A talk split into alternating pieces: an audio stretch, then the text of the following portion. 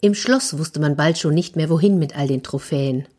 Manch einer wunderte sich, dass es tatsächlich noch Tiere im nahegelegenen Wald gab. Ja, denn der Königssohn war der größte Jäger der Gegend. Nie kam er mit leeren Händen zurück. Und er war häufig unterwegs, denn er liebte nichts mehr als die Jagd. Außer vielleicht die Musik. Er wusste aufs Herrlichste durch seinen Gesang zu entzücken. Jeder war einfach gern in seiner Gesellschaft. Und oft saß er mit seinen Kameraden nach der Jagd in vergnüglicher Runde ums Feuer, und dann wurden Geschichten erzählt, ein bisschen Wein getrunken, getanzt und gesungen. Und je älter der Königssohn wurde, umso stärker war sein Verhalten dem Vater ein Dorn im Auge. Denn es wurde höchste Zeit, dass dieser sich auf seine zukünftige Rolle als König vorbereitete. Ja, und dazu gehörte auch, dass er sich endlich eine Frau suchte. Der Jüngling jedoch, der verspürte nicht die geringste Lust zu heiraten, egal wie sehr sein Vater ihn auch bat. Bis es dem König eines Tages zu bunt wurde. Entweder du suchst dir jetzt eine Königin, oder ich werde die Wahl für dich treffen. Ja. Der Sohn wusste, dass es dieses Mal keine leere Drohung seines Vaters war, denn wenn er in diesem Ton sprach, da war es ihm wirklich ernst. Und so überlegte der Königssohn fieberhaft. Ha, was sollte er tun? Und dabei fiel sein Blick hinaus in den Rosengarten. Gut, Vater, wie du willst. Doch nur unter einer Bedingung. Ich werde nur diejenige heiraten, die mir eine blaue Rose bringt. Blaue Rose, blaue Rose, was ist das denn für eine seltsame Bedingung? dachte der König bei sich. Ach, aber das konnte ja wohl nicht allzu schwer sein. Und so war der König einverstanden und schickte seine Boten in alle Himmelsrichtungen mit der Nachricht, sein Sohn sei bereit zu heiraten, und wer Interesse habe, solle sich an einem von ihm festgelegten Tag auf dem Hof einfinden. Von der blauen Rose hatte der Vater wohlweislich noch nichts verlauten lassen, denn er hoffte darauf, dass sich sein Sohn auch ohne diese Bedingung verlieben würde, wenn nur genügend Damen kamen. Und darüber, ganz ehrlich, hätte er sich keinerlei Sorgen zu machen brauchen. Es waren Hunderte. Edle und etwas weniger edle. Junge und etwas weniger junge. Schöne und etwas weniger schöne. Und jede von ihnen träumte davon, die Frau des zukünftigen Königs zu werden. Und als sich alle eingefunden hatten, ließ der Vater seinen Sohn rufen. Nun, mein Sohn, schau dich um, ist vielleicht eine darunter, die dir gefällt? Hm? Vater, ich habe meine Bedingung genannt. Ich heirate nur diejenige, die mir eine blaue Rose bringt. Das hörten die Damen in der ersten Reihe, und in Windeseile sprach sich diese Neuigkeiten herum. Eine blaue Rose. Eine blaue Rose. Der Prinz will eine blaue Rose. Ein Großteil der Mädchen drehte sich um und verließ betrübt und enttäuscht den Hof. Der andere Teil blieb und eine jede dachte bei sich, wenn er mich erst einmal sieht, dann wird er die blaue Rose schon vergessen. Doch eine nach der anderen verließ missmutig den Hof. Und am Ende blieben drei junge Damen übrig, die sich der Aufgabe stellen wollten. Die erste war die Tochter eines Kapitäns, und der hatte im Laufe der Jahre unendliche Schätze in seiner Kammer zusammengetragen. Ach, dort würde sie schon etwas finden. Und tatsächlich, Dort gab es einen großen, blau funkelnden Edelstein in Form einer Rose. Und mit diesem wertvollen Geschenk kam sie zum Königshof zurück. Der König ließ nach seinem Sohn rufen. Schau dir diese Schönheit an. Hm? Also, die Rose. Ist die Bedingung erfüllt?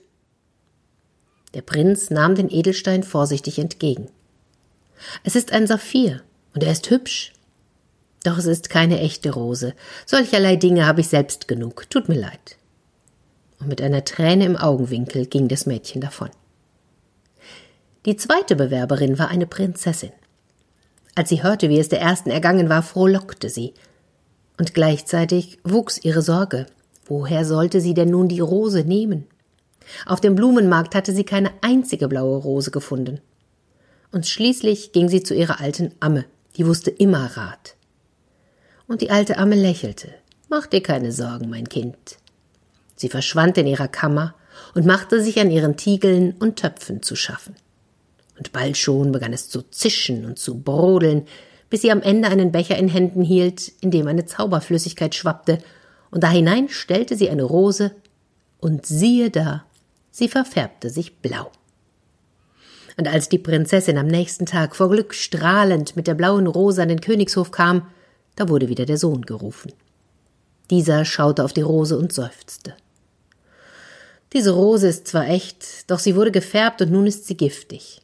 Wenn sich ein Schmetterling oder eine Biene darauf setzt, dann, dann müssen sie sterben. Ich möchte sie nicht. Die dritte Bewerberin war eine große Künstlerin. Sie zog sich in ihr Atelier zurück und schuf eine Vase, ach, die war weich in der Form und vollendet in den Farben. Und auf diese Vase, da malte sie eine blaue Rose, die so echt aussah, dass man glaubte, ihren Duft riechen zu können. Und damit machte sie sich auf zum Hof des Prinzen. Dieser nahm die Vase in die Hand und lächelte. Oh, sie ist wunderschön. Es ist das schönste Kunstwerk, das ich je gesehen habe. Ich kaufe sie dir ab, denn ich möchte gern eines Tages die blaue Rose hineinstellen. Ach, das Mädchen schenkte ihm die Vase und verließ dann den Hof, denn auch sie hatte die Bedingung nicht erfüllt. Und nun kam lange Zeit niemand mehr. Und der Prinz zog mit seinen Kameraden wieder fröhlich auf die Jagd. Und eines Tages waren sie wieder einmal im Wald unterwegs, als sie mit einem Mal wunderschönen Gesang vernahmen. Sie folgten dem Klang und trafen auf einer Lichtung eine Gruppe Musikanten. Die Männer und Frauen ließen ihre Stimmen hell erklingen, einer von ihnen spielte die Laute, wie es noch nie zuvor der König gehört, der Königssohn gehört hatte. Ihm wurde ganz warm ums Herz und er fragte, ob seine Kameraden und er sich zu ihnen setzen dürften. Und dann bot er an, ihre Vorräte mit ihnen zu teilen.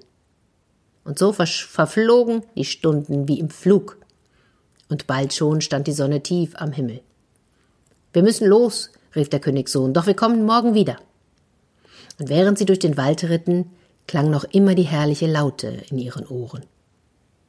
Und fortan trafen sie sich täglich auf jener Lichtung und erfreuten sich an Gesang und Lautenspiel. Doch eines Tages berichteten die Musikanten, dass es nun Zeit sei, weiterzureisen. Der Königssohn war beim Abschied so betrübt, dass er eilig davonritt, ohne sich noch einmal umzudrehen. Und als ihm seine Kameraden nachfolgen wollten, da trat der Lautenspieler auf einen von ihnen zu. Sage mir, wer ist dein Herr? Der Kamerad erzählte, dass es der Sohn des Königs sei, und er berichtete von dessen Leidenschaft für die Musik und die Jagd und auch davon, dass der König seinen Sohn unbedingt verheiraten wolle. Der Prinz hat allerdings eine Bedingung gestellt, und bisher hat ihm noch niemand die gewünschte blaue Rose bringen können. Am nächsten Tag machte sich der Lautenspieler auf den Weg zum Schloss. Ehe er eintrat, brach er eine wunderschöne weiße Rose von einem Strauch. Dann bat er den Königssohn zu sehen.